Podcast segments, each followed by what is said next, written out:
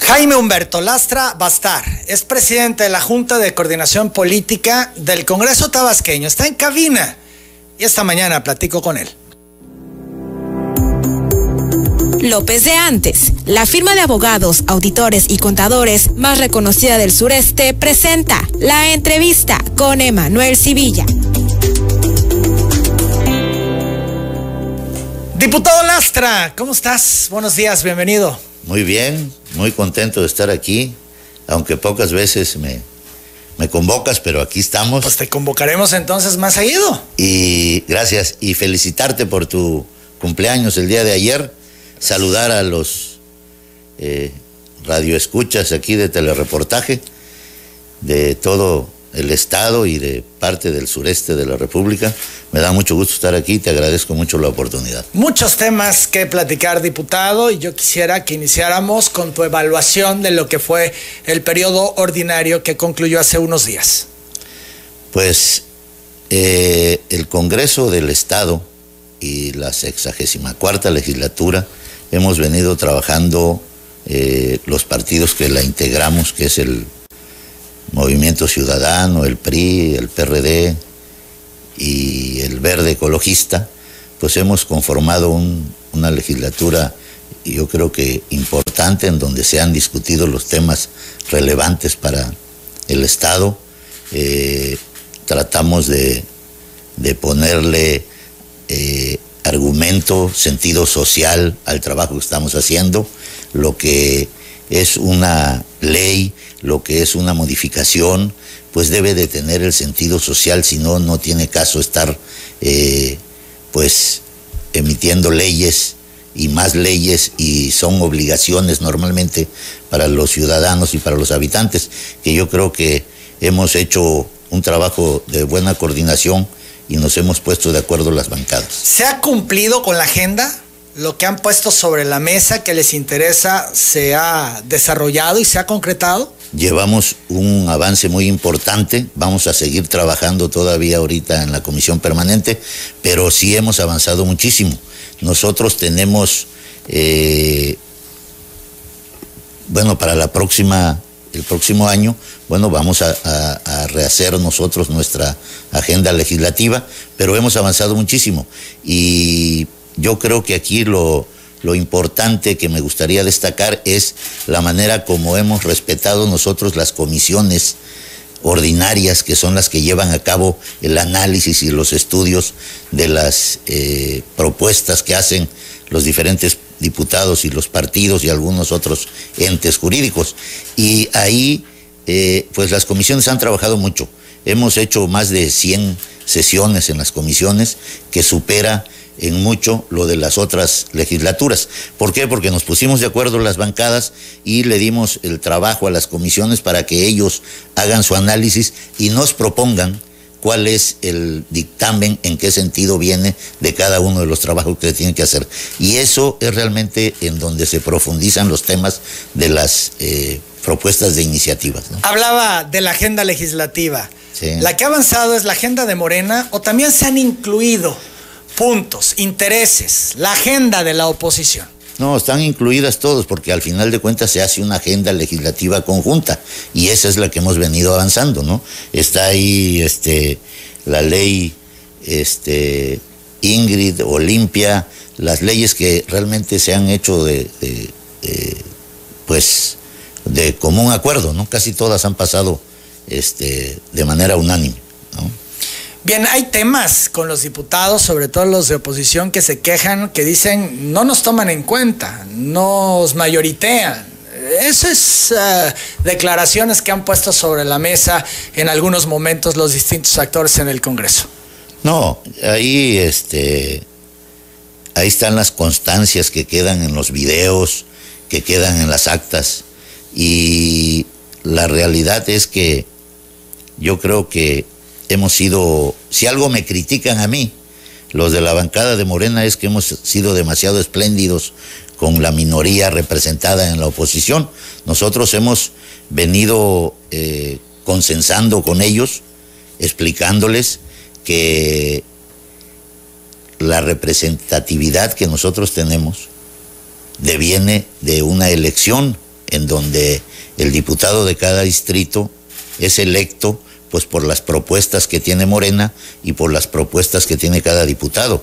Y en base a eso, nosotros tenemos que respetar ese compromiso, y lo estamos haciendo, de cumplirle a los que nosotros representamos en cada distrito, independientemente de que sabemos que al ser diputado, pues ya es uno diputado de todo el Estado. Pero, sin embargo, bueno, esos compromisos se han venido cumpliendo.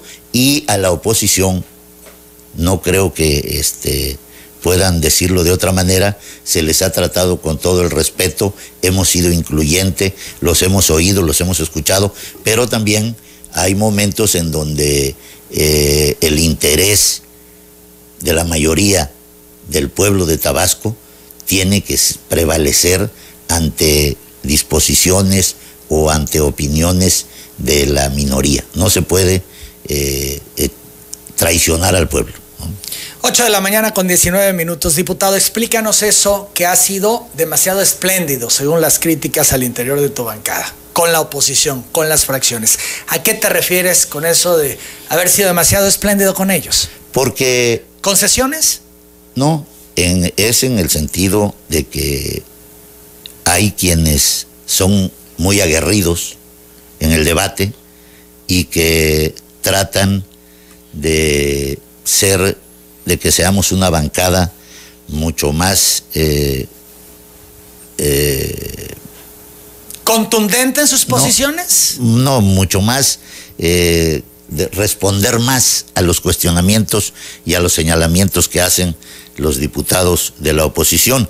Sin embargo, bueno, tenemos que entender que en el Congreso las leyes que tenemos actualmente y que hay que respetarlas, pues señalan que hay 14 diputados plurinominales de oposición y que representan a esa minoría que proporcionalmente se le dan. Y entonces, bueno, pues hay que escucharlos, hay que respetarlos. Y eso es lo que nosotros hemos estado haciendo, respetar a la oposición, que hable, que diga lo que, lo que ellos sienten, lo que ellos piensan. Pero bueno, también nosotros, al final de cuentas, también eh, de manera respetuosa, y sin contestar de la manera como debiera de ser, según me manifiestan algunos diputados de Morena, de que fuéramos más contestatarios y más agresivos en las, en las respuestas. Yo creo que no, yo creo que hay que entender que aquí en Tabasco hay una oposición que no ganó ningún distrito, que no ganó ninguna diputación federal, que no ganó la senaduría, que no ganó este, la gubernatura, que no ganaron la presidencia de la República y que bueno, están en una situación que todos conocemos. Y entonces no se trata de, de, pues, ser, de, de mayoritear a nadie. Se trata de tener un Congreso en donde el Estado de Tabasco esté representado. Y eso es lo que buscamos nosotros hoy. Para entenderlo bien, que digan lo que quieran a como quieran. ¿No representan nada? No, sí representan esa minoría. Y a eso es, a esa minoría es a, las, a la que escuchamos. Pero luego son aguerridos. La escuchamos con atención, las, pero es que también ahí, ahí en la tribuna. Sí les hacen caso, sí los pelan. Claro, con todo respeto y con afecto y con, con todas las consideraciones que se tienen que hacer. Y lo hacemos. Lo que pero ellos no tienen consideraciones con ustedes en todo lo que señalan, pero es que, y dicen. Es que hay dos momentos, creo yo que estamos hablando aquí. Uno es cuando se está en tribuna y en el pleno y otra es cuando se sale a la escalinata del, del Congreso y que ahí se dan todas las conferencias de prensa y ahí ya se convierten en, en otra cosa. También les contestamos ahí a través de los medios de comunicación. ¿Por qué siguen sesionando en el Congreso una vez a la semana? O sea, sesiones dobles. Para la próxima vamos a sesionar dos veces a la semana. Ya quedamos de acuerdo en la Junta de Coordinación Política que así será en virtud de que ya las condiciones de salud cambiaron para bien, para bien de todo Tabasco y para bien de todo Fue por un tema de pandemia y te lo pregunto porque ha trascendido que esto se derivó de una concesión a la diputada Soraya Pérez por el tema de su residencia, que pasa tiempo en México, que va bien y demás, y que era una manera de ayudarle a ella a que pudiera estar en las sesiones. Bueno, no, esto viene ya desde la legislatura anterior, que se sesionaba una vez en virtud de que había acuerdos que se habían emitido en el Congreso, en el interior, y era la manera como se manejaba. No al llegar nosotros, como la pandemia persistía, pues entonces no cambiamos ese acuerdo y lo respetamos. Sin embargo, ya platicamos en la Junta de Coordinación Política y determinamos que para la próxima eh, periodo de sesiones va a ser dos veces a la semana, como normalmente se hacía. Las 8 de la mañana, 23 minutos. El pasado 12 de mayo, la diputada del Movimiento Ciudadano Casilda Ruiz acusó de incongruente que Morena en el Congreso haya archivado solicitud en caso del helicóptero comprado por Núñez. Vamos a escuchar. Es un parte de una incongruencia, ¿no? Cuando señalan que hubo corrupción, que señalan muchas cosas y cuando uno de los diputados solicita que se transparente esta compra del helicóptero que estuvo muy mencionado, pues lo echan atrás, ¿no? Por otra parte, en octubre del año pasado lamentó el desinterés del Congreso por discutir el aborto. Asimismo, en febrero de este año reprochó la postura del gobierno estatal frente a los feminicidios y su pasividad para no solicitar la alerta de género. es muy lamentable eh, los feminicidios que se están presentando en el Estado, ya van cinco en lo que va este año y pues no estamos viendo que tengan alguna estrategia o algo para combatir este tipo de, de delitos, ¿no? Yo creo que ya a estas alturas deberían de emitir la, la, alerta de género. Se han estado escudando en la bendita pandemia y no están realizando el trabajo que realmente les corresponde. Otros reclamos que ha hecho la diputada al gobierno de Morena son tener transparencia en el presupuesto, no abusar en los cobros de energía eléctrica. Desde el principio de la legislatura, la legisladora estuvo en desacuerdo por una repartición inequitativa en las comisiones del Congreso local. Pues lo vi un poco inequitativo, pero este, les vuelvo a repetir, vamos a trabajar estando o no estando. Bueno, pues tú, tú sabes que ellos tienen la mayoría, yo mi voto es solamente uno. Eso es en relación a la coordinadora de Movimiento Ciudadano. ¿Algún comentario, Jaime? Sí, cómo no. Mira, el helicóptero eh, es un señalamiento que hizo el diputado Fabián, me parece, en donde pide cuentas al secretario de gobierno que explique qué pasó con el helicóptero y qué pasó con otros bienes que no se, que no se encontraron, según él. Eh, pues no le corresponde al secretario de gobierno hacer ninguna señalamiento en ese sentido.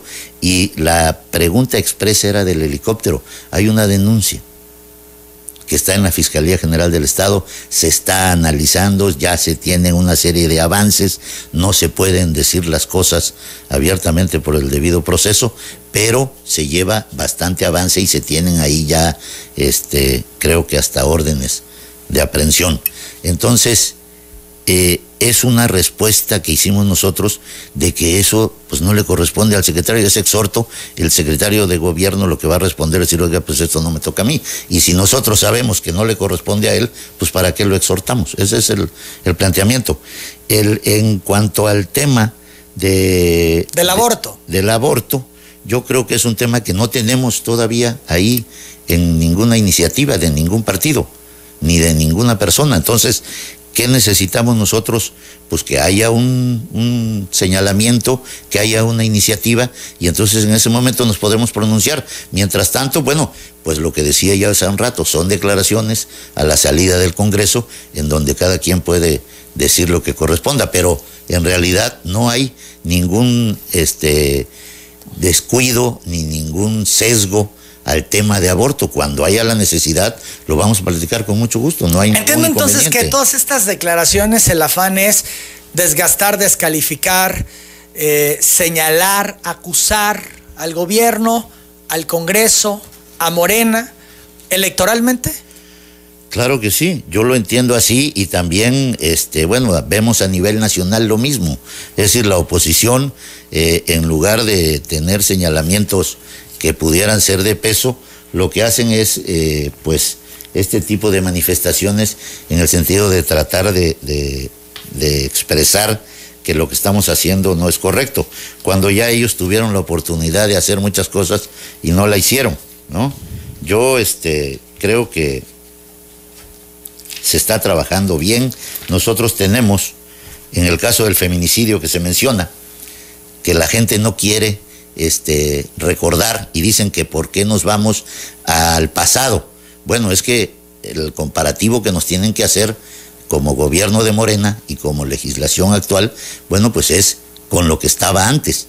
Y antes nosotros estábamos en enero, diciembre del 18, estábamos en el segundo lugar de feminicidios. El día de hoy, el, el año pasado, el 21, llegamos a estar en el lugar 17. El 1 es el peor y el 32 es el mejor. Entonces, si estamos en el segundo, en el 18, y estamos en el 17, el 21, ahí fue donde manifestaron mucho la alerta de género, que la petición de alerta de género, porque efectivamente a principio de este año también hubieron cinco asuntos, pero ahorita estamos en noveno lugar en lo que va de este año con respecto al delito de feminicidio. Y esos cinco que se hicieron, en total llevamos siete o ocho feminicidios en este año. O sea, fue una cosa excepcional esa semana. Y entonces no podemos calificar la actuación del Estado por lo que sucedió en un evento o en una semana. Entonces nosotros también hemos sido muy claros. La alerta de género es una situación que no está eh, dentro del ámbito estatal el aplicarla o no. Esa es eh, una instancia federal la que determina si se debe de aplicar la alerta de género o no. Pero también te quiero comentar, hay más de 22 estados que tienen la alerta de género, de los cuales el 70% de esos 22 tienen incremento de feminicidios y tienen la alerta de género. Yo creo que es una este una Para ti la alerta de género no es lo adecuado, no funciona, es inoperante. Yo creo que no es para mí, viendo los datos de lo que ha sucedido en los estados donde se impone la alerta de género, eh, no ha dado el resultado que la gente cree, porque la alerta de género no es más que una comisión que viene, revisa las cosas y deja tarea a las mismas instituciones que hoy están. Si nosotros tenemos la voluntad de hacerlo, se, se resuelve. La recibimos en el lugar en el lugar 2, en el lugar en el segundo lugar nacional de feminicidios y al terminar diciembre del año pasado estábamos en el 17. Es decir, ahí se ve el trabajo. Entonces, lo otro, bueno, pues son temas políticos que se aprovechan para, eh, pues, tener elementos. Como no los tienen, bueno, pues empiezan a buscarle por donde sea. En realidad es una situación muy delicada, lo que es un feminicidio, lo conocemos y por eso hemos trabajado.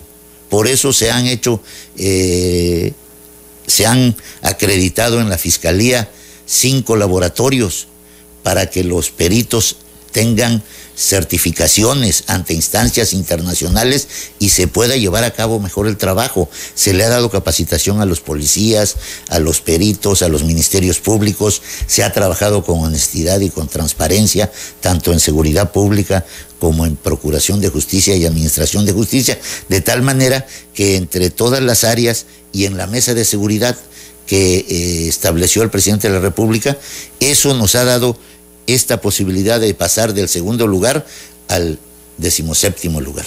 Eso es importante. 831.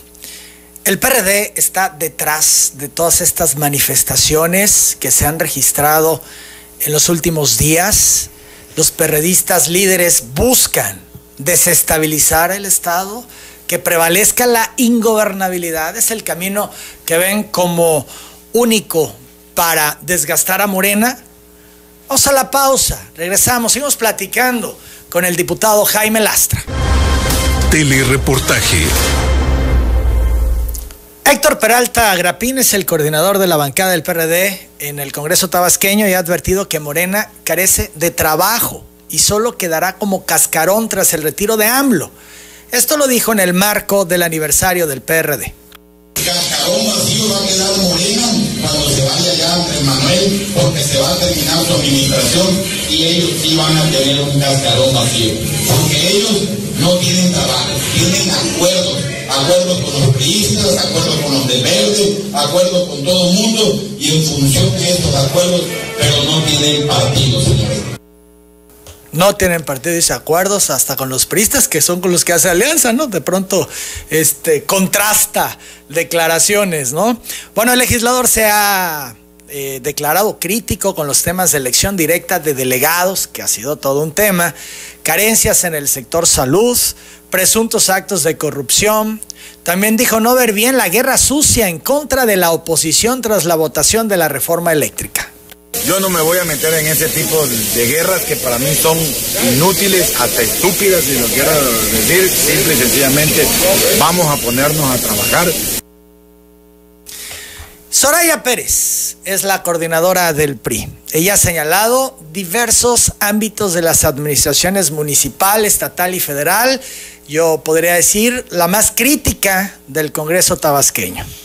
Salud, seguridad, educación, energía, algunos de los tantos tópicos en los que Soraya no coincide con las acciones del partido en el poder. Recientemente lamentó que se le hayan cerrado las puertas en la refinería por las críticas al gobierno. Desde el principio denunció que no tenían estos eh, estudios de impacto ambiental, solicitó muchas veces ir a la refinería y nada. Ustedes saben que yo como diputada federal lo pedí, me lo negaron. Como diputada local, local lo he pedido, me lo han negado. Seguramente es personal. Como todo en este gobierno se lo toman personal. También la diputada Soraya, el pasado 12 de mayo, pidió a la bancada de Morena celeridad en los trabajos y dar trámite a las iniciativas y exhortos que ha presentado el PRI. Mejor pongámonos a, a, trabajar, hay mucha chamba que hacer. Presentamos en este Congreso, hay 44 iniciativas, de las cuales 14 son de nosotros. Hay muchísimos exhortos, nosotros presentamos 15 exhortos a diversas autoridades. Pues hay que seguir trabajando, hay mucho que hacer y nos, nos, nos ponen la planadora. El sentir de Soraya, Jaime. Pues de Héctor y de quién más de todos, pero mira, eh, en la primera intervención de, nuestra amiga Casilda, dice que el reparto fue eh, mayoriteado por Morena, y no es así. Fue un acuerdo que se hizo con todas las bancadas y se le dio eh, de manera proporcional a cada una de las bancadas lo que le correspondía. Nosotros tenemos el 60% del, de, la, de, la, de, la, votación y de las diputaciones y eso es lo que nosotros tomamos en las comisiones. Se repartió equitativamente y se votó y se votó por todas las fracciones. No hay ningún señalamiento en ese sentido. Ahora, lo que dice Héctor Peralta, que lo saludo desde aquí con mucho afecto, pero bueno, eh, desgraciadamente de lo que él está hablando eh, es de su experiencia de qué le pasó en el PRD cuando salió Andrés Manuel López Obrador, pues quedó un cascarón. Y eso es lo que él está definiendo. Yo creo que ahí hubo, tuvo algún error a la hora de, de expresarse, pero él definió a su partido. Y con respecto a Soraya, bueno, pues Soraya hemos platicado con ella varias veces y, y, lo que tratamos es de que el partido del PRI no desaparezca. Porque, ¿Por qué? Porque realmente... ¿Por qué te interesa que el PRI no desaparezca? Porque eh, entre mejores, eh, mayores partidos haya, entonces habrá la posibilidad de que la gente, aunque sea grupos minoritarios, pero estén representadas. Pero hay otros Congreso. partidos. Hay otros partidos, pero por eso yo. Pero nosotros, en particular el PRI. Porque nosotros no queremos arrasar con nadie. Lo que queremos es que el pueblo de Tabasco tenga una sana convivencia y que su representación se haga valer en el Congreso. Eso es lo que queremos que se haga y eso es lo que respetamos. Pero realmente eh, deberían de preocuparse, en lugar de estar señalando este tipo de cosas eh, que no tienen, no tienen fundamento y no tienen argumento, sino son señalamientos, este, eh, pues, más bien histriónicos y, y de...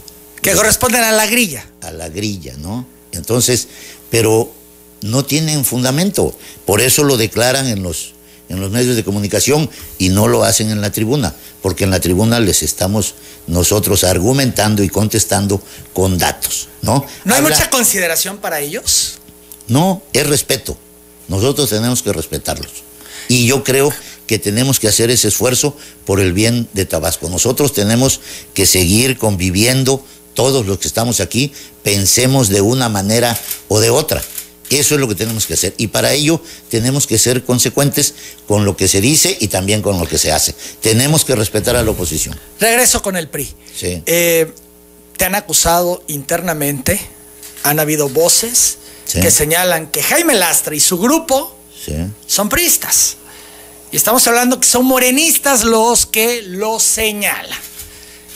¿Sigue siendo priista, Jaime? No, te cuento así muy rápido.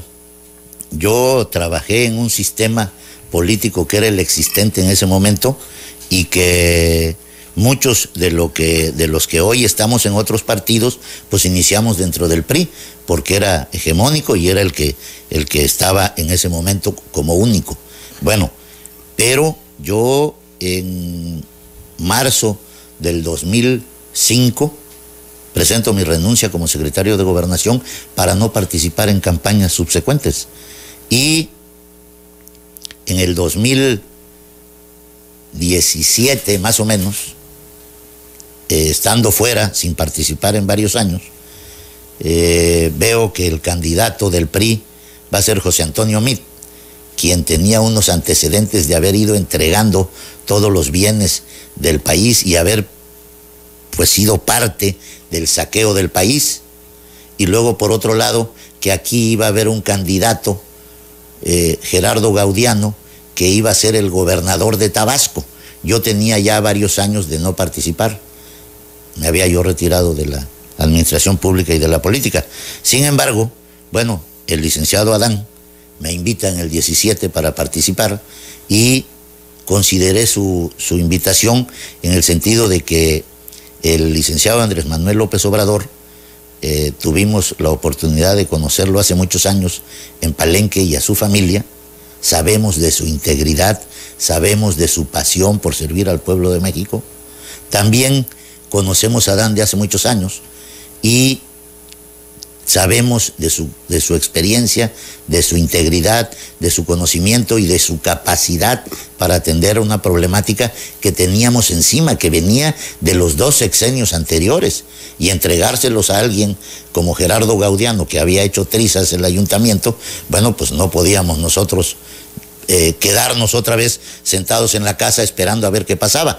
Por eso decidí participar en el proyecto del presidente de la República para, para la nación y de Adán Augusto aquí en el Estado. Y por eso estoy aquí. ¿Y por qué para algunos morenistas ustedes son infiltrados? Los siguen viendo priistas. ¿Por qué no los convence que ustedes están eh, consolidados en este proyecto? No, yo creo que es algo... Es de- un tema de percepción. pero yo creo que... ¿Están equivocados? Yo creo que no es por ahí, ni tampoco hay una gran percepción, ni hay una manera de pensar eh, numerosa en ese sentido. Yo no dudo que haya algunos que no les cae uno bien y hay manera, hay que buscar la manera de criticarlos, pero no es ni siquiera un grupo este, importante, ¿no? Y, y yo creo que hay que entendernos que, eh, bueno, el presidente de la República fue presidente del PRI aquí en Tabasco, ¿no? Pero Pero eso... hace mucho, mucho Hace rompió. mucho, estoy de acuerdo. Y tú apenas. Yo, yo te estoy diciendo que es en el 17, pero Morena se conforma un año antes. O sea, no es de que seamos los últimos, no, al contrario. Yo creo que cuando yo me afilié en el 17 habíamos pocos y ahorita ya hay mucho más, ¿no? Pero Claro. no, no necesariamente los que los que señalan este y que dicen que somos recién llegados, pues no. Morena se acaba de, de, de iniciar hace fue en el 2015 o 2016, ¿no? Te acusan que tú en tu momento de secretario de gobierno eh, combatiste a López Obrador. No. ¿Nunca? Nunca. No, no, no, no es por ahí el asunto. Mira, nosotros, eh, y hay constancias que cuando yo fui secretario de gobierno, traté con los líderes de la oposición. Aquí estaba Darwin González Ballina, es mi amigo. ¿Sí? Estaban los diputados en ese momento, eh, Silvestre Álvarez, estaban muchos diputados de la oposición que siguen siendo mis amigos. Y son mis amigos todavía los del PRI y son mis amigos los del PAN. O sea, yo cuando, como siempre lo he hecho en los trabajos donde estoy, trato de cumplir con mi tarea. Y cumplir con mi tarea como secretario de gobierno era abrirle las puertas a la oposición, a todos los actores políticos, a los partidos políticos, y así lo hice. Nunca nosotros fuimos eh, eh, grupos que trataran de no permitir el crecimiento de, otras, de otros partidos políticos. Al contrario, se les daba la oportunidad de que trabajaran. Sí es diferente cuando se aplica la ley, no es el secretario de gobierno el que lo, el que lo ejerce. El que lo ejerce es la policía, pero lo coordina el secretario de gobierno. No necesariamente. Eso, lo solicita muchas veces el secretario no, pero, de gobierno. Pero es nosotros. El encargado de la política interna. Claro, pero nosotros, en el periodo que a mí me tocó ser eh, secretario de gobierno, el licenciado Andrés Manuel era regente de la Ciudad de México. Era yo el secretario de gobierno. Yo no sé de qué época están hablando de que yo combatía a Andrés Manuel como secretario de gobierno. Yo era secretario de gobierno aquí y él era regente de la Ciudad de México. Ahora, ¿rechazas entonces ser neomorenista? Pues si tomamos la temporalidad de cuando se, cuando se, se, este, se lleva, se constituye el partido de Morena y cuando yo me inscribo, pues indiscutiblemente que ya llevo cinco años de antigüedad, ¿no? Y lleva siete de vida el partido. Lo que no podrías rechazar es Sí. que eres gurrista. Las 8.47, vamos a la pausa, seguimos platicando con Jaime Lastra. Telereportaje. Jaime Lastra, ¿es gurrista? ¿Eso sí no puede negarlo? Mira, yo te voy a hacer un comentario. Depende de lo que quieran expresar de ser gurrista. Un grupo. Yo, yo empecé, en torno yo a Manuel Gurría Ordóñez. Mira, yo empecé trabajando con el licenciado Juan José Rodríguez Prats. Ahí lo conocí y terminé siendo su amigo. Trabajé con el licenciado Humberto Mayans Canaval. Ahí lo conocí y terminé siendo su amigo. Trabajé con el licenciado Enrique Priego. Ahí lo conocí y terminé siendo su amigo. Trabajé con el licenciado Gurría y terminé siendo su amigo. ¿Y Pero es el que más te marcó? no, no, no, no. Yo creo que con todos he aprendido mucho. Pero tengo la percepción que con Don Sí. Manuel Lo que pasa hay es un tema especial. No, lo que sucede es que eh, de varios de los que todavía hoy continuamos en la administración pública, trabajamos juntos en ese periodo. Y ahí incluimos pues al licenciado Adán, el licenciado Priego y mucha gente más. Y ahí también estaba yo colaborando. Y entonces, al ser parte de ese equipo que se integró en ese momento, se le denomina de esa manera. Pero en realidad yo te quiero decir que el licenciado Gurría siempre ha sido muy respetuoso, como también los otros. ¿No hizo patrones. grupo? Pues si lo pueden considerar grupo, será, hay que definir lo que eso significa. Porque yo nunca he visto Políticos al licenciado Gurría queriendo poner. a yo, nunca yo nunca he visto aquí al licenciado Gurría queriendo poner presidentes municipales, diputados, secretarios, todo. No, él es una gente muy respetuosa de todos los que han gobernado después de que él se fue. Una gente muy hecha a lo antiguo y respetando absolutamente los lugares. Que coincidimos en ese tiempo, sí coincidimos, pero no tenemos un grupo como tal conformado como gurrismo y que nos reunamos y que hagamos planes y que ahora le toca a fulano. Eso no existe. Entonces yo creo que si hablamos de eso, ninguno de los que fueron mis jefes, ni incluido el licenciado Gurría, tienen un grupo en donde estén tratando de empujar a alguien o de caminar hacia algún, algún rumbo. No hay nada de eso. Que nos llevamos como amigos, pues sí nos llevamos, ¿no? ¿Crees en verdad, Jaime Lastra, Sí. en la 4T o todo ha sido circunstancial?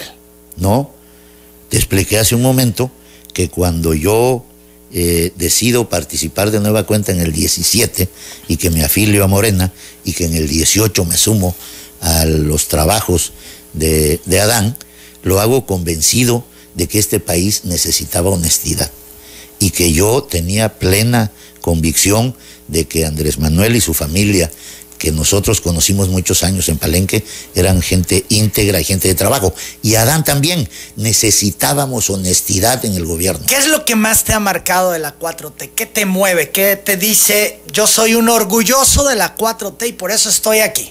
Bueno, todos los días veo yo, desde el, desde el primer día de gobierno, cómo eh, el licenciado Andrés Manuel López Obrador, presidente de la República, enfrenta los retos del viejo sistema, del sistema que llevaba al país a la ruina. Y eso es una enorme valentía.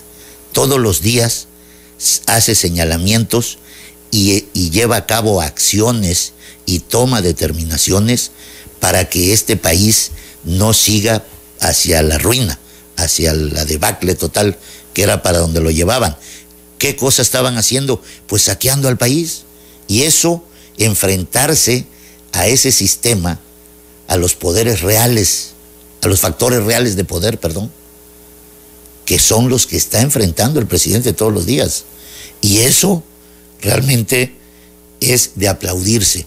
Y con eso, aparte de todos los demás que ha hecho, el apoyo al sureste, el apoyo a la, eh, a la, a la transparencia, el apoyo al, a la gente que más lo necesita, que también es muy importante, un salario de ochenta y tantos pesos a 176, pero fundamentalmente es esa decisión y la capacidad que tiene de enfrentar a ese grupo, porque no creo que se pueda llamar de otra manera, es un grupo que lo que estaba haciendo era sacar ventajas de donde podía. Y no es fácil enfrentarse. Imagínate que el líder máximo que ha habido en muchísimos años aquí en, en México y con ese, ese respaldo social que tiene el presidente, le cuesta mucho trabajo y todos los días se la está jugando ahí. Bueno, pues eso solamente lo podía haber hecho él. Y qué bueno que decidí estar ahí y estoy orgulloso de que estemos llevando a cabo este trabajo. Jaime, ¿le tienes cariño al PRI? No, le tengo respeto y le tengo eh, pues consideraciones en su momento. Por, por eso no quieres que desaparezca. En su, no, yo no Porque quiero, hay muchos morenistas no. que celebrarían que desapareciera el no, PRI. Y yo, tú dices, pues es que yo no, quiero que desaparezca. Yo no quiero, no. Perdón, yo creo que entonces eh, no dije correctamente las cosas. Era que ningún partido debe desaparecer. Pero aquí todos están expuestos a desaparecer porque no están haciendo su trabajo. O sea, no van con la gente, no trabajan ahí, no conocen lo que está pasando. Solamente están en los cafés y están en las, en, los, en las sedes de los partidos y empiezan a decir cosas que no corresponden a la realidad y tratan y siguen siendo lo mismo, insistentes en engañar a la gente. La gente ya les dijo en el 18 y en el 21, no los queremos porque son unos mentirosos y sin embargo siguen en la misma línea, es decir, a mentir, a mentir y a mentir. No, no argumentan las cosas. No 8 de la mañana, 56 minutos. Se adelantó la sucesión. ¿No te parece, Jaime? ya la sucesión bueno, del allá 2024 en México, sí. y acá también porque vemos a todo el mundo caminar. Lo reconocía el gobernador Merino en la última entrevista aquí en cabina. Pues sí, están desatados. Hasta eh, dijo a manera de broma, hay que tener cuidado, no vayas a eh, atropellar. atropellar a algún aspirante. Eso ayuda en este momento cuando falta tanto tiempo, algunos dicen ya no falta tanto, pero lo que es una realidad es que ya estamos en la sucesión. Bueno, mira, el presidente de la República toma una determinación y abre un espacio que normalmente no se abría, no se, no se abría en, esa, en esos momentos, y lo toma así después de un gran triunfo de la elección, y está muy sólido, muy fuerte el presidente, sin embargo decide eh, abrir ese tema, y pues es muy difícil decir si tiene la razón o no, porque la información, su concepto, de lo que él necesita y de lo que México necesita y de lo que Morena necesita para que sea el siguiente presidente de la República y pueda llevar a cabo la tarea de, reforzar la cuarta transformación, de continuar con la cuarta transformación, no va a ser fácil. No va a ser fácil al que le toque gobernar a partir del 24. Entonces, yo creo que él puso en consideración muchísimas cosas y dice, bueno, pues vamos a ver quién es quién. Y vamos a abrirlo y vamos a revisar. Para ir Y midiendo. Sobre todo, que la gente, pero sobre todo, acuérdate que él eh, y, el, y los estatutos dicen que es por encuesta que se va a elegir el candidato. Entonces, bueno, en ese tema, pues hay que ver quiénes quieren y qué condiciones tienen para hacerlo, porque no va a ser nada fácil. ¿eh? Eh, yo creo que no van a gobernar con las eh, conferencias de la mañana y ahí enfrentar las cosas como lo hace él. Muy complicado.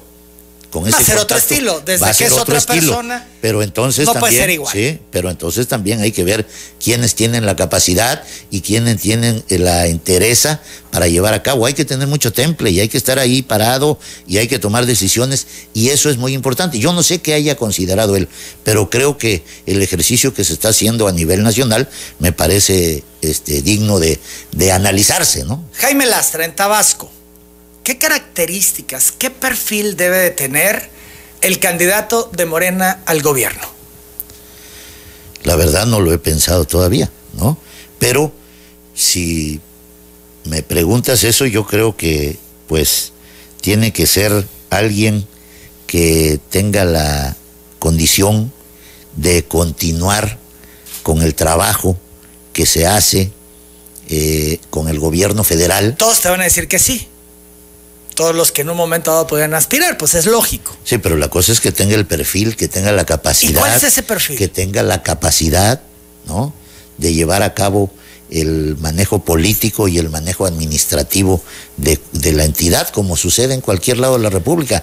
Yo creo que esto es, eh, eh, mira, yo pondría un, un ejemplo así, este, en donde la gente en, en Nuevo León, ¿no? Eligen al, al Bronco y ahora eligen a Samuel García, ¿no? Y yo creo que, bueno, están eligiendo gente Pobres, que, ¿no?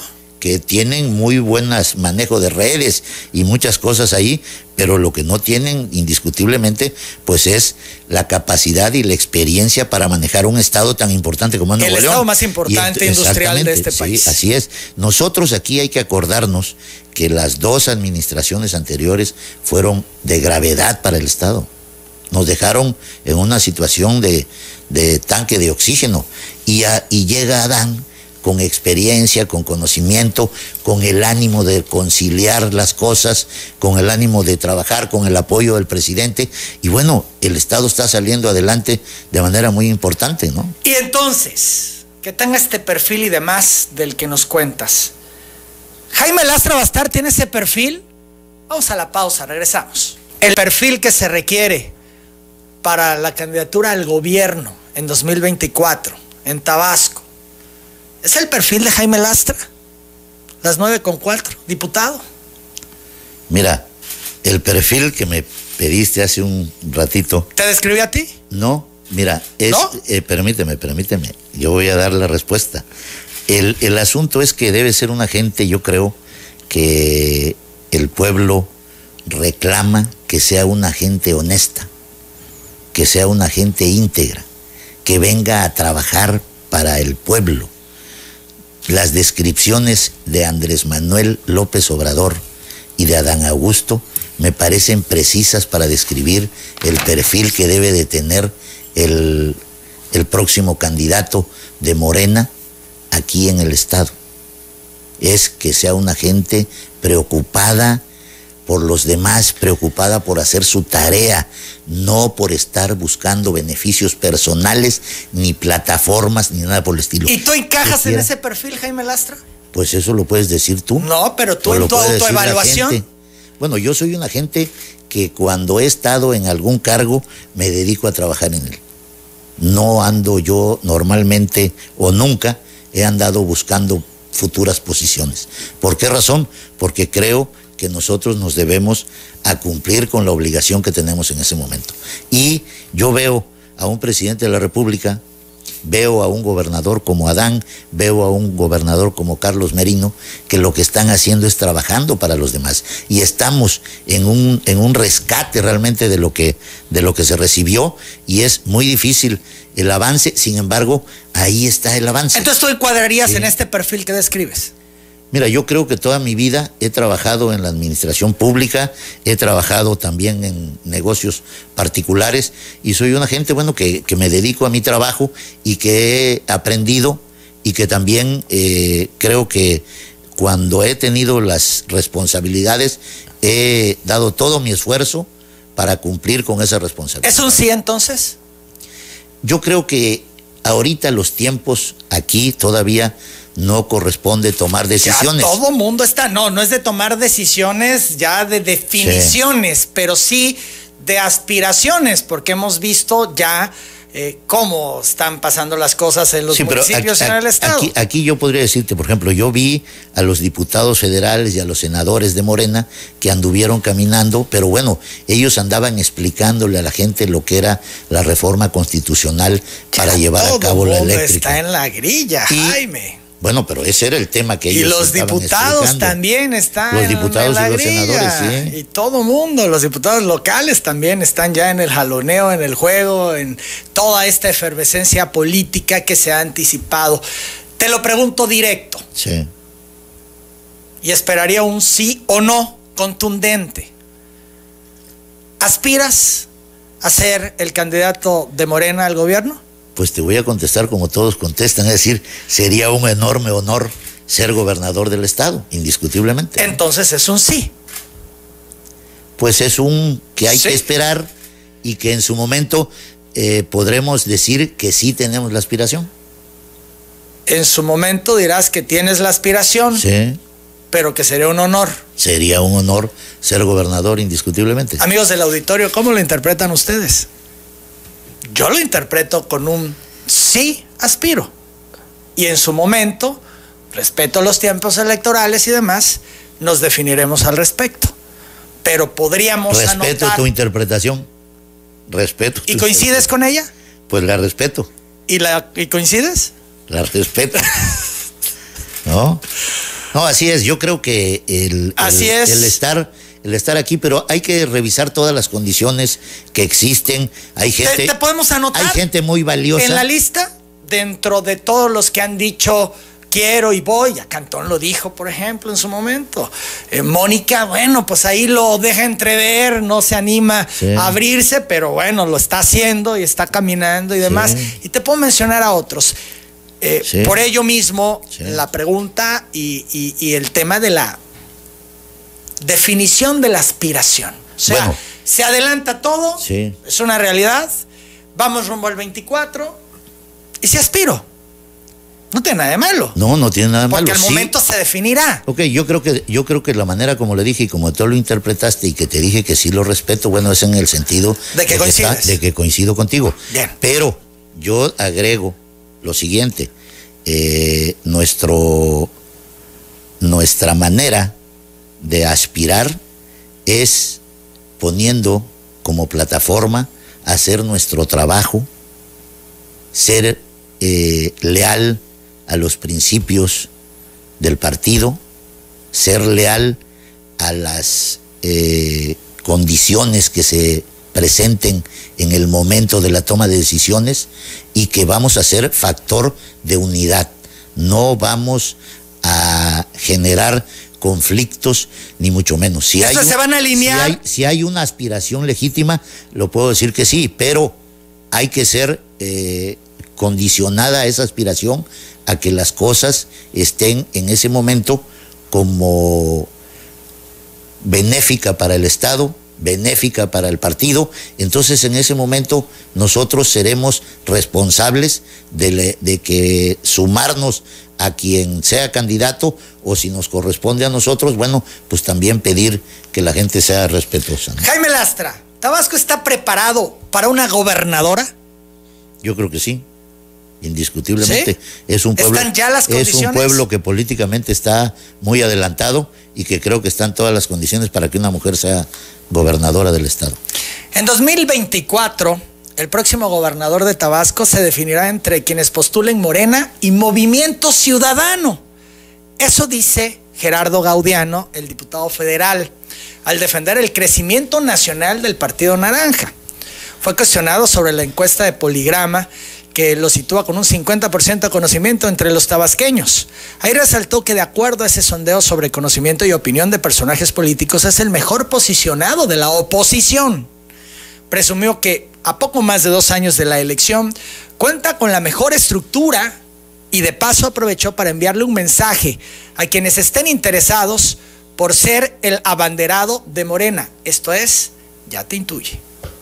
En Tabasco la competencia va a ser Morena y Movimiento Ciudadano, sin duda. Movimiento Ciudadano es el partido que más está creciendo a nivel nacional, un partido que se está promoviendo, que está trabajando como una tercera opción en este país. No representa los partidos viejos, pero que tampoco representa el partido en el poder que está gobernando con fórmulas del pasado. O ¿Será Gerardo Gaudiano contra quien ponga Morena? No, nosotros estamos trabajando hoy, eso sí te lo digo muy claro, con una estructura que ningún partido tiene. Esa estructura nos va a permitir el día de mañana pues estar en condiciones de competir ante cualquier escenario y ante cualquier partido. Porque es la marca, ellos, ellos no, no son los actores. Eso quiero dejarlo muy claro, ellos la apuestan a la marca. Ahí tenemos casos como la senadora o como los secretarios del gabinete federal que salen en la encuesta con 20, 30%, pues es que no conocen Tabasco, no vienen a Tabasco. Creen que la marca por sí solo los va a sacar adelante. Que sigan pensando eso. Nosotros nos estamos organizando.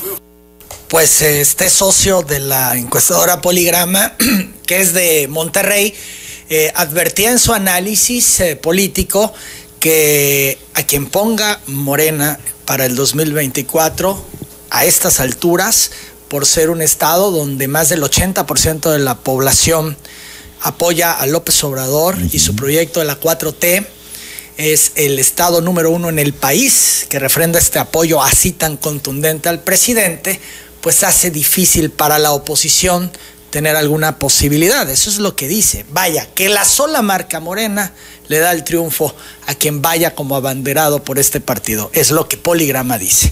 ¿Cómo está Gaudiano? Mira, eh, por medios de comunicación nos enteramos todos de que Gaudiano quiso imponer aquí a un presidente de Movimiento Ciudadano en el Estado y que no tuvo la fuerza y el partido eligió a otra persona para ser el representante del partido. ¿Y eso ¿Por qué, decir? razón? Porque los votos que tuvo Movimiento Ciudadano fueron en Tacotalpa de Ricky Arcos. Y entonces ellos eligieron a otro representante del partido. Sí, el grupo de Ricky. El grupo de Ricky. Entonces, si no tiene ni siquiera la fuerza para esa fuerza que dice que tiene su estructura, pues lo hubiera echado a andar ahí para que ganara su presidente de partido, ¿no? Ni siquiera lo tiene. Entonces, pues es una ilusión más que nada, ¿no? Lo que él está planteando de que tiene mucha gente y que va a ganar. La verdad es que me parece que aquí Morena va a ganar y no solamente va a ganar porque tengamos el apoyo del presidente, que es indiscutible y que quizá pudiéramos ganar solamente por eso, pero hay aquí mujeres y hombres de Morena, de probada capacidad, hay muchos, ¿no? Y muchas, para que no vayan a, criticarme, en donde cualquiera de que se elija puede ser un buen gobernante. Tenemos gente preparada, tenemos gente con conocimiento, mujeres y hombres. Y en cambio, ahí vemos que Gaudiano, su participación aquí en el Estado, pues en el ayuntamiento fue muy triste, es la ¿Cómo verdad. lo defines? ¿Y ya lo conoces como legislador?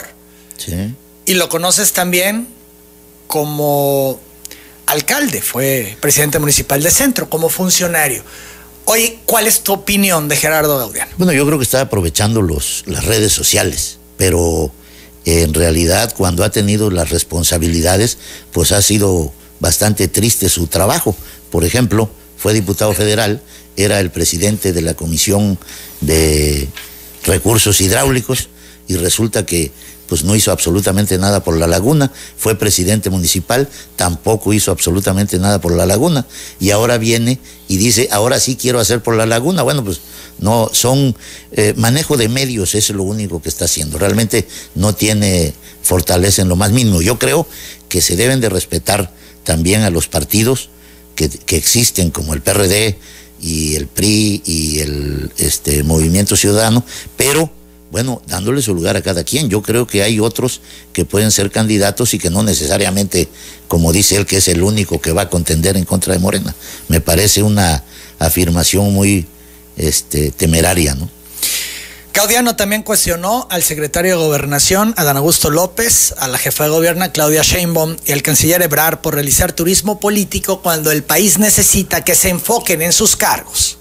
Yo pediría a las autoridades, a los funcionarios de primer nivel, porque no son funcionarios de segundo nivel, son funcionarios de primerísimo nivel, que se pongan a trabajar. Pareciera que hay competencia para ver quién acude a más eventos políticos y lo están haciendo en sábado. Antes por lo menos era en domingo, ahora ya están agarrando dos días de la semana para turismo político y, es reprobable. Desde mi punto de vista, como tabasqueño, como diputado federal, pediría que se aboquen al 100% al trabajo, porque este país requiere de tiempo completo requiere funcionarios comprometidos y de tiempo completo. No, no estoy de acuerdo con que estén abandonando sus funciones para ir a apoyar en este momento candidaturas. No es el momento. Les faltan prácticamente tres años en el cargo. Que se pongan a trabajar. En el tenor también los perredistas, en fin, es el señalamiento constante. Sí, pero es que eh, aquí lo que tenemos que entender es que el gobierno de la República es un gobierno emanado de un partido que se llama Morena y que las decisiones las toma pues ese presidente y ese partido y que esas opiniones pues pueden ser eh, muy personales, pero el hecho de que una persona que tiene derechos constitucionales para llevar a cabo una actividad, pues no se le puede negar. Que le tengan miedo a esos precandidatos de Morena, porque van a un evento, bueno, pues ese es indiscutiblemente el, eh, es una reacción a que están viendo que son demasiada pieza, que son muy importantes, que los están viendo que les, les ven el número en la espalda, como dicen, porque van muy lejos de, de sus candidatos. Entonces, bueno, les da miedo y empiezan a quejarse de que no corran ustedes. Bueno, pues si nosotros podemos correr, que nos dejen correr. Ellos no pueden ni caminar, bueno, pues que no caminen. Pero el hecho es que eh, los candidatos de Morena, y no lo digo yo solamente, lo dice mucha gente, ¿no? En el sentido de que van muy adelantados y que no va a haber competencia con ellos. Y entonces pues le tienen miedo. Y el comentario pues es una confirmación de que le tienen miedo, ¿no? El PRD está buscando desestabilizar Tabasco. Son las 9.18, vamos a la pausa, seguimos platicando con el presidente de la Junta de Coordinación Política del Congreso de Tabasco, Jaime Lastra. Lo que se está moviendo en últimas fechas, todas estas protestas sociales, bloqueos y demás, algunas cosas que tienen que ver con la designación de delegados municipales, pero otras no. El PRD está detrás, Jaime Lastra, es una manera que busca los líderes perredistas para tratar de desestabilizar a Tabasco? Definitivamente en lo que se refiere a la designación de delegados, yo creo que sí, ahí está eh, Alcides Mena, es el que está encabezando este tipo de, asuntos ahí en el, en el Distrito 10 y hacen señalamientos eh, también eh, los senadores y, el partido en el sentido de que es un retroceso de la democracia. Nos parece que no es por ahí el asunto, que los partidos políticos no tenían representación en los ayuntamientos hace varios años.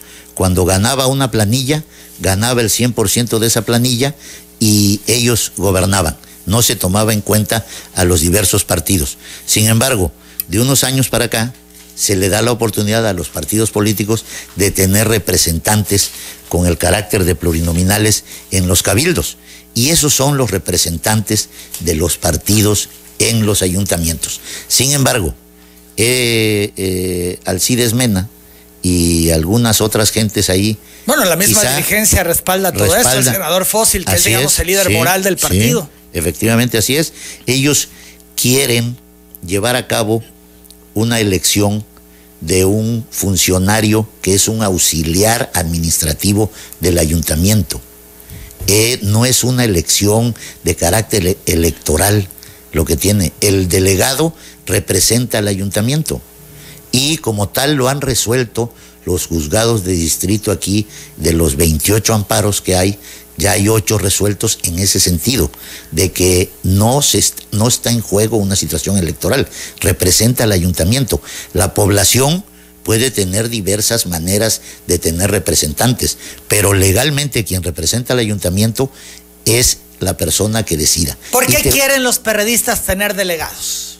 ¿Para usarlos políticamente? Para usarlos políticamente y dividir ahí el asunto. Lo que pasa es que ya la elección se llevó a cabo y ganó Yolanda Osuna. Pero a ver, espérame. Centro. Si y entonces, los perredistas quieren delegados para usarlos políticamente en las elecciones, Morena y los alcaldes de Morena no pueden hacer lo mismo, usar a los delegados políticamente.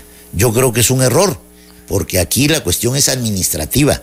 El delegado municipal lo que debe de llevar a cabo es la tarea del municipio y del ayuntamiento ahí en su localidad. Pero están metidos en la grilla muchos no, delegados. Por eso, pero aquí en este caso no, aquí lo están designando. Las denuncias que han habido en torno a ello es que son gente que participó en campaña, gente que está totalmente identificada con la 4T y que van a trabajar por el proyecto de la 4T, no por el tema del municipio o de la comunidad. Pero eso quiere decir, es como si dijéramos que Yolanda Osuna va a trabajar para la 4T, si Yolanda Osuna fue electa. Y Yolanda Osuna es de un partido, y en Paraíso es del PRD, y en Tacotalpa es del MC, no hay ningún problema. Y esos tienen sus trabajadores.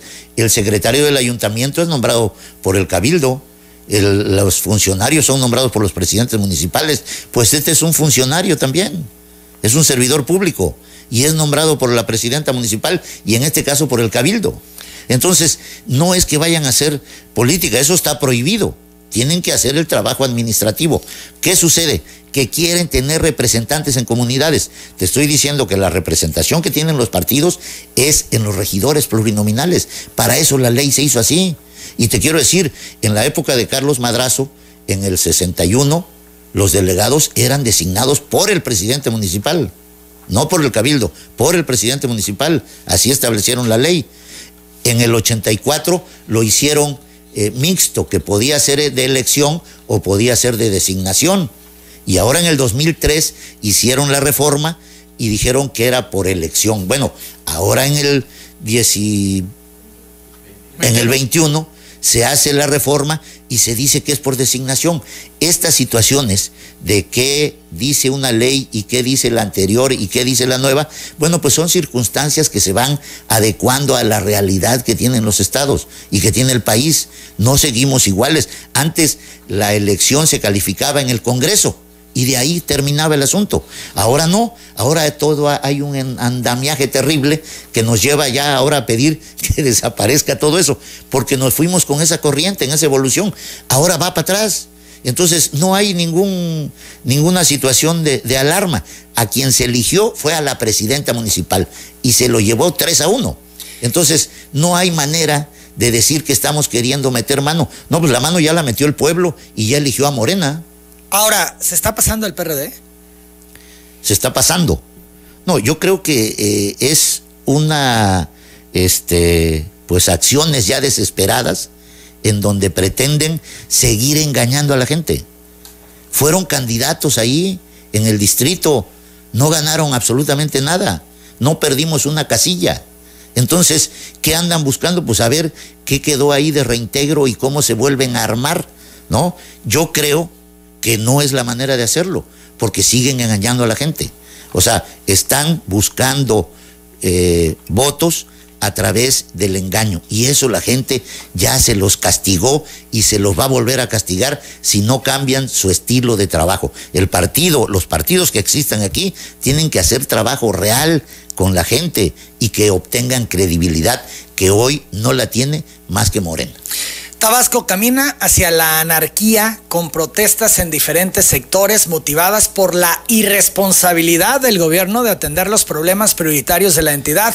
Eso dice el dirigente estatal del PRD, Javier Cabrera Sandoval, señaló que no solo se trata de las protestas por la imposición de delegados, sino que en últimos días también se han registrado manifestaciones y bloqueos de carreteras por distintos motivos se están dando un escenario a nivel estatal de inconformidad por la falta de responsabilidad de la administración, no solamente el tema de las delegaciones municipales, sino ha habido protestas por agua potable, por el mantenimiento de las escuelas que no se hizo al 100% después de la etapa de COVID, el pago de laudos a, muchos trabajadores que no han cumplido, que están consolidando cada día más y más eh, reclamos al gobierno por su irresponsabilidad como, como autoridad. Y eso va en perjuicio de la sociedad y consideramos que si siguen protestas por, por falta de servicios municipales, falta de alumbrar, de seguridad pública, pues estamos llegando a un estado, lo hemos dicho, de anarquía, el rumbo que lleva este gobierno de Tabasco. La ruta es la anarquía, dice Javier Cabrera. No, bueno, yo creo que hay que acordarse de lo que pasó en el 18, de cómo terminó el gobierno de Arturo Núñez y de su partido. Entonces, eso sí era anarquía. Yo creo que este, los conceptos del PRD los tiene un poco cambiados, ¿no?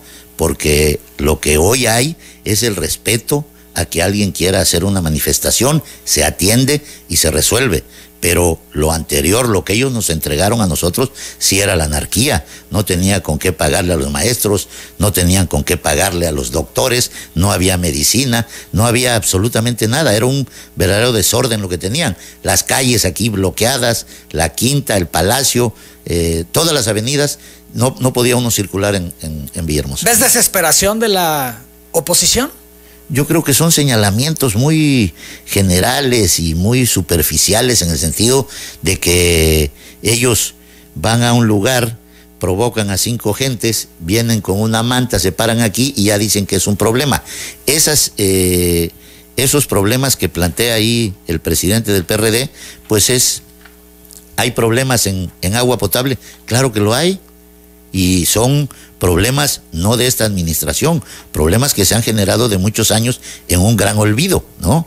Y también hay problemas en salud, sí hay problemas en salud, pero se está trabajando y se está haciendo un plan nacional realmente este, impresionante. Si lo llega a terminar el presidente, va a ser quizá el sello más importante porque socialmente va a impactar tremendamente el hecho de que la gente pueda llegar y obtener su medicina y obtener especialistas en lugares alejados de las ciudades, que es realmente el conflicto que se tiene ahorita. De hecho, decía el presidente ayer que va a dedicar el resto de su administración a consolidar el tema de la salud en este país. Es como ya prioridad en este, digamos, segunda etapa de su administración. Me parece fundamental y también dijo que ya en el sector educativo había metido mano, había eh, trabajado mucho para rescatar la honorabilidad y la integridad de los maestros del sector educativo, lo tenía ya bastante resuelto y que iba a trasladarse al sector salud.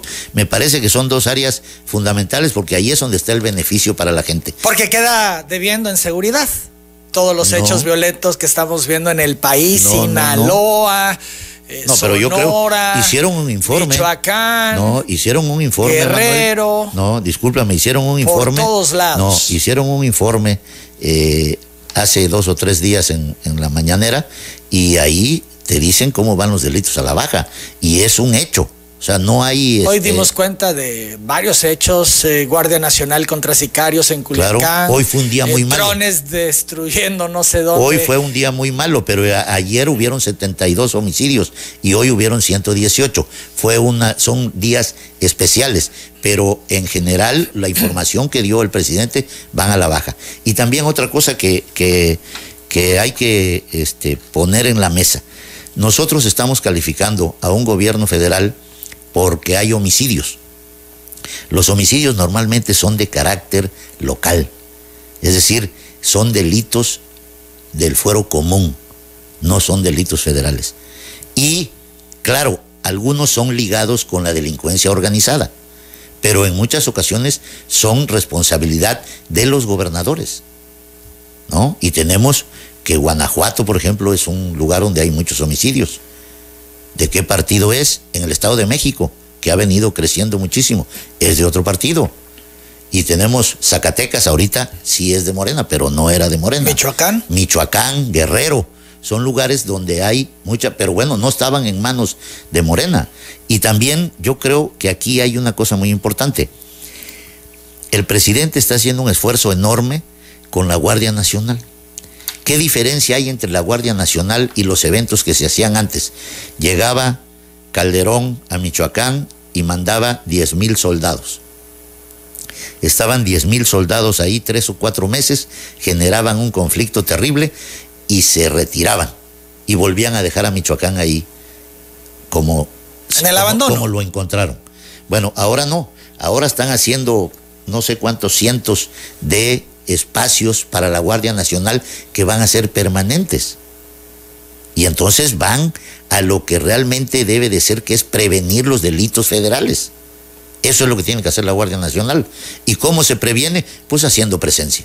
Si no están presentes, es muy difícil mandar a un grupo de 500 y estar aquí una semana, pues no resuelve el asunto porque todos se guardan y a los 15 días vuelven a salir. No, aquí es el asunto es que la, estrategia es que sea permanente y ya tienen muchísimas eh, áreas construidas y están construyendo otro tanto. Yo creo que la manera como el presidente está eh, intentando y además obteniendo ya resultados, porque ahí están, lo que informó la, la secretaria de Seguridad Pública o de Seguridad Ciudadana, pues ahí está el, dato y es un dato que no hay manera de cambiarlo. ¿Por qué? Porque todos los estados informamos.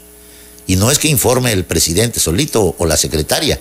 La secretaria informa lo que le informan los estados y ahí va a la baja en los delitos. ¿no? Las 9.34. Finalmente, Jaime Lastra, hay muchos, muchos temas, pero el tiempo nos ha eh, conquistado de nueva cuenta sí. y nos ha rebasado.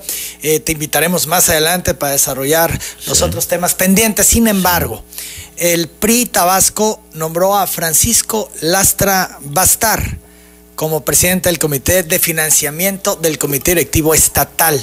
Fue el pasado 6 de abril, Pancho, desde el registro que yo tengo, se había mantenido un tanto cuanto al margen de cuestiones del partido hasta ahora, que, bueno, pues vuelve a participar activamente. Dagoberto Lara descarta que Pancho Lastra vaya a traicionar al PRI al ser hermano de Jaime Lastra. ¿Qué dice Jaime Lastra de esta participación de Pancho activamente en el PRI? Pues yo respeto la decisión de Dagoberto y no tengo más comentario que hacer. Es una situación que respeto absolutamente y que no tengo ningún comentario por sanidad familiar y, y de toda índole. ¿No? ¿No? hay un tema ahí de confrontación familiar no. por esta decisión no, de Pancho de participar no, activamente. Cada quien de nosotros tenemos el derecho y la facultad de intervenir en lo que en lo que a nuestro interés corresponda, ¿no? Pero no no hay no hay este ningún contacto en ese sentido, ¿no? El más mínimo ni No hablan de política en la nada, familia. Para nada. Porque hoy no, estarían no. contrapuestos. Sí, pero no, no hay ningún comentario al respecto. ¿no? Eh, este tema de Pancho, podríamos verlo activamente incluso en alguna posición para buscar una candidatura en el 24.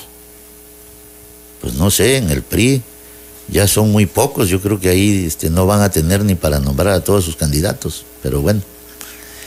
Varias personas han hablado. Eh, Edgar Garduño, el presidente del Consejo Coordinador sí. Empresarial, dice, eh, por favor, saluda a Jaime Lastra y le haga un reconocimiento a la Junta de Coordinación Política del Congreso que le encabeza. Siempre hemos encontrado las puertas abiertas para el diálogo y también para hallar soluciones para el sector empresarial de Tabasco, es lo que dice Edgar Garduño. También eh, Jorge Falcón dice, invitado de lujo con Jaime Lastra, quien le manda un saludo afectuoso, que siga su buen trabajo en la Jucopo, dice Jorge Falcón. Bosch dice saludos al amigo don Jaime Lastra y al equipo. Eh, Carlos Madrazo también eh, te saluda. Tengo por acá esto de Guadalupe Hernández de la O que te solicita eh, audiencia para un asunto personal, deja un número sí, telefónico. No, Carlos Mario de la O eh, te pide, Jaime, lo apoyes con una demanda en Fiscalía de Jalpa, que tiene meses y no avanza por un problema de invasión, ahí te expone. Luciano Gómez te pide apoyo con un medicamento, aquí te describe cuál. Eh, Roger Campán pregunta a Jaime Lastra, eh, ¿por qué no vuelve a las comunidades o rancherías? Eh, y muchas gracias por la felicitación, Roger. Eh, sí, hemos estado, ¿cómo no? Recorriendo. Eh, sí, estuvimos ahí en Las Rosas, estuvimos en Macultepec, en el Arroyo Garduza, hemos estado acompañando a, a la presidenta municipal, hemos ido personalmente a estar ahí en Tamulté con nuestro amigo Emilio Velázquez, hemos estado pendiente de los desarrollos de mejoras para la planta de Chilapa, hemos estado también atendiendo asuntos de carácter con los festejos ahora de los días, el Día de los Niños, el Día de las Madres, el Día de los Maestros. Hemos estado eh, pendiente también desde acá de la oficina atendiendo asuntos como el nuevo panteón, terreno del nuevo panteón de Tamulté. Estuvimos presentes ahí, fuimos a ver los avances que lleva el Banco de Bienestar que se está este, construyendo ahí en, el, en, la, en la comunidad de Tamulté de las, de las sabanas. Y bueno, ahí hemos estado trabajando y caminando. No me acuerdo ahorita de los otros lugares donde hemos estado, pero estamos muy pendientes y aunque no estemos directamente ahí, pero sí estamos también acá trabajando y haciendo las gestiones, como por ejemplo estas que hablan de la fiscalía. Pues a mucha gente también que viene y nos pide intervención, no quiere decir que nosotros resolvamos el asunto, pero sí hacemos el contacto. Como siempre les ofrecí yo y lo sigo sosteniendo, que nosotros no teníamos la respuesta pero que éramos una llave para ellos para abrir espacios municipales, estatales y federales. Estamos trabajando muy bien con, con los asuntos federales ahí, con Daniel Casasús, trabajamos con, con este Yolanda Osuna, con los gobiernos estatales, con Luis Romeo Gurría, con este el área de la Secretaría de Economía, con Federico, con las personas que con bienestar también estatal, ahí se canalizan a la gente y estamos trabajando. No necesariamente es este eh, estar únicamente en las comunidades, sino también hay que trabajar, porque para ello tenemos conocimiento de los asuntos y como yo les dije y lo sostengo, nosotros vamos a hacer una llave para que ellos abran cualquier oficina en donde necesiten atención y eso es lo que estamos haciendo. Muchas más personas han hablado esta mañana, te saludan, te felicitan, te generan algún comentario también y otros te piden eh, audiencia o que les des eh, alguna atención especial. Yo te entrego todo, Jaime, ya por cuestiones de tiempo no? no me es posible darle lectura. Te agradezco mucho la disposición de venir esta mañana a telereportaje a con nosotros. Te agradecemos muchísimo nosotros a ti y estamos en el Congreso trabajando, esperamos seguir contando con el apoyo para difundir las acciones de que tenemos ahí en el Congreso en su conjunto, los 35 diputados, todas las bancadas, no nada más un servidor, sino que sabemos la apertura que hay aquí, lo agradecemos, saludo y agradezco a la gente que nos ha dirigido algún mensaje o algún o alguna solicitud, con mucho gusto los vamos a atender y vamos a estar eh, trabajando. Tenemos 10 meses ahí en la, en la Diputación, creo que hemos avanzado mucho, hemos hecho eh, el acompañamiento necesario para los otros poderes para que también puedan llevar a cabo su trabajo, cosa que es muy importante, y en su conjunto, bueno, pues acompañar al gobierno de la República y de esa manera nosotros aprovechar ese, esa conjunción que hay de funcionarios, eh, el presidente de la República y funcionarios federales y con el Estado de Tabasco para obtener mejores condiciones y vivir aquí en el sureste de otra manera. Yo agradezco muchísimo tu atención, como siempre, y estamos a la orden. Gracias, es el diputado Jaime Lastra Bastar, es el presidente de la Junta de Coordinación Política. Yo hago la pausa.